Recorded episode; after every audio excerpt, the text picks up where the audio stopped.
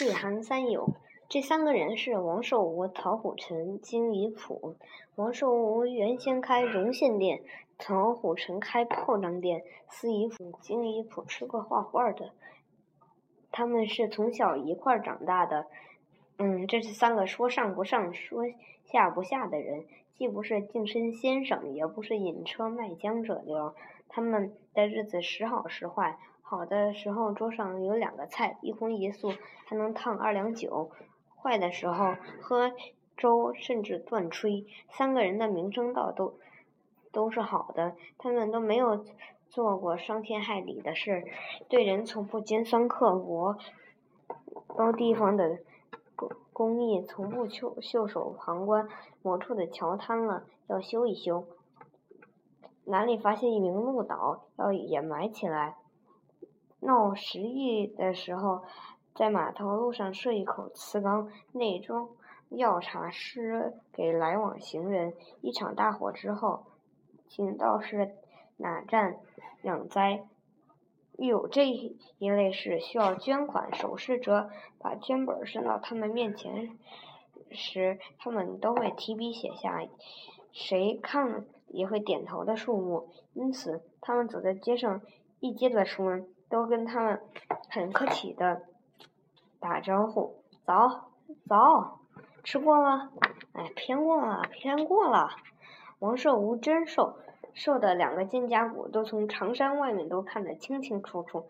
他年轻时嗯很风雅的过了几天。他小时开蒙的私塾是一中名士谭立瑜谭先生教会了他作诗。那时荣信店由父亲经营着，生意不错，这样他就有机会随着一些阔的和不太阔的名士。春秋佳日，文酒雅集。遇有什么张母吴太夫人八十寿辰征诗，也会去送去两首七律。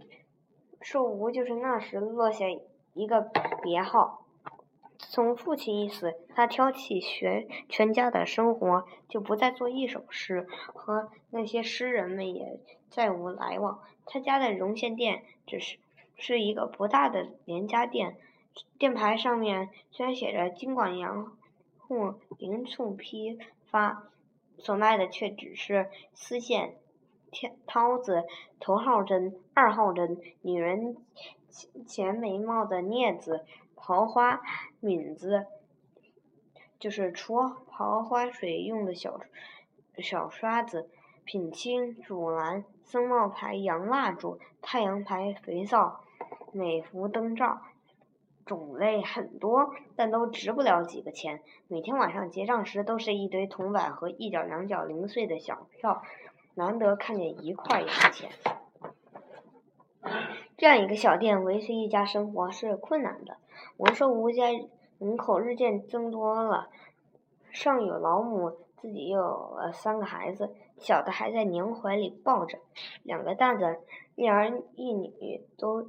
已经都在上小学了，甭说穿衣，就是穿鞋也是个愁人的事儿。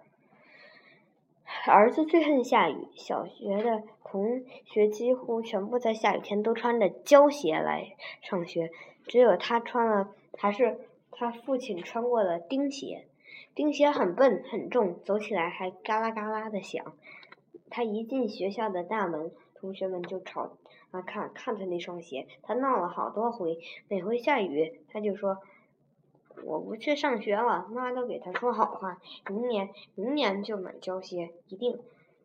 明年，您都说了几年了？最后还是嘟着嘴夹了一把补过的旧伞走了。王寿武听见街市上儿子钉鞋愤怒的声音，半天都没有说话。女儿。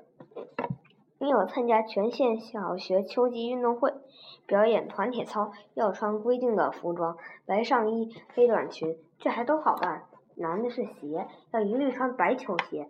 女儿跟妈要，妈说一双球鞋要好几块钱，咱们不参加了。就说生病了，叫你爸写个请假条。女儿不像他哥发脾气闹。他只是一声不响，眼泪不停的往下滴，到底还是去了。这位能干的妈跟邻居借来一双球鞋，比着样子，用一块白帆布连夜赶做了一双，除了底子是布的，别处跟买来的完全一样。天亮的时候，做妈的轻轻的叫：“姐姐起来！”女儿一睁眼，看见床上摆着一双白鞋，趴在妈胸前，哭了。王寿无看见妻子疲乏而凄然的笑容，他的心心酸。